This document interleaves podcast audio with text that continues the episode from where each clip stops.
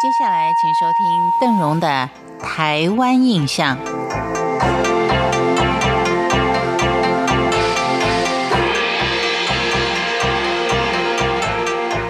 我们常说随性而至是最幸福的事，也就是说，你想要做什么就能够做什么。但是，好像广播这个工作，大家放假的时候却是我们最忙的时候。因此呢，在前几天，小小的抽出了三天的时间，跟朋友一块儿到南部走走。其实三天对于我们来说应该是相当珍贵，应该好好的规划一下。但是因为时间很急迫，所以呢，只定了一个海边的旅馆，然后呢，就到垦丁大街上去吃一些海产。三天很快的就过了，回来之后也觉得好像也没轻松到哪里去，也没有看到什么，就吃了一堆的在台北市的一些夜市也可以吃到的一些零食，因此觉得好像还蛮可惜的。所以今天邓荣在节目当中特别把垦丁值得您游览的两个国家森林游乐区做一个仔细的介绍，这就是垦丁跟双流国家森林游乐区。垦丁国家森林游乐区早在日治时期呢，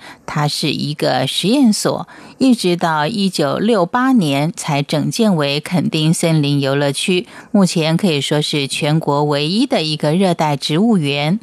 热带植物种类超过了千种以上。而在园区里，您绝对不能错过的就是高位珊瑚礁石灰岩地形。听到珊瑚礁，您就可以知道这个地形呢，它原来是在海底的。经过地球板块运动，发展出台湾少见的一些地形特色，像是仙洞了、银龙洞、垂龙谷、一线天等等的自然景观。最让游客惊叹连连的，就是观海楼的开阔视野，身在其中，您会忘了世俗的喧嚣。另外还有一个。中央山脉跟恒春半岛交汇的水森林，也就是双流国家森林游乐区，它位于屏东县狮子乡。它是以溪流作为园区最大的特色，溪流、瀑布、山涧，让这两条河流在白色瀑布之间更具灵气。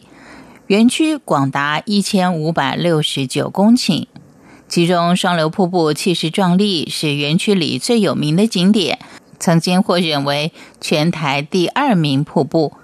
另外，在森林浴步道，还有成林的光蜡树、枫香，还有桃花心木等等，都让双流苍翠的林相更加优美。造访游客常常会有意外的惊喜。森林管理处以热闹多元来形容双流的生态，因为它里面有穿山甲、石蟹獴、台湾猕猴、大冠鹫、台湾蓝雀、翠鸟、五色鸟等等这些罕见的禽兽，在这里呢却是常客。而园区方面还相当的用心，因为我以前的步道呢多半都是平直而相当方便、容易走的，这里的步道可是难度不一。游客可是要量力做选择，让自己在旅游当中有一趟更丰富的绿色之旅。森林大地走完了，我们上天空上去看看吧。这可不是乘飞机真的上天空，而是大树铁桥重生，让您漫步在天空步道之上，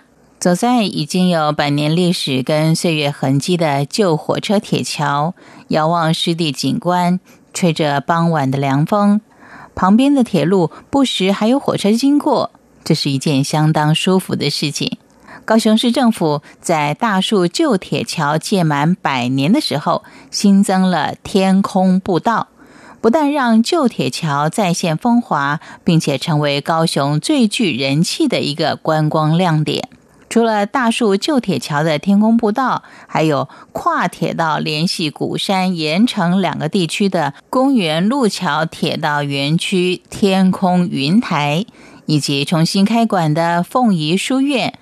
这些景点原先都是建筑在老旧斑驳、早已被世人淡忘的建筑物上，但经过重新改造之后，又有了它的新生命。让我们在旅游的时候，不但看见了传统的建筑，也见到了未来的科技特色。因为时间的关系，屏东的天空步道就为您介绍到这里。感谢您今天的收听，我是邓荣，台湾印象。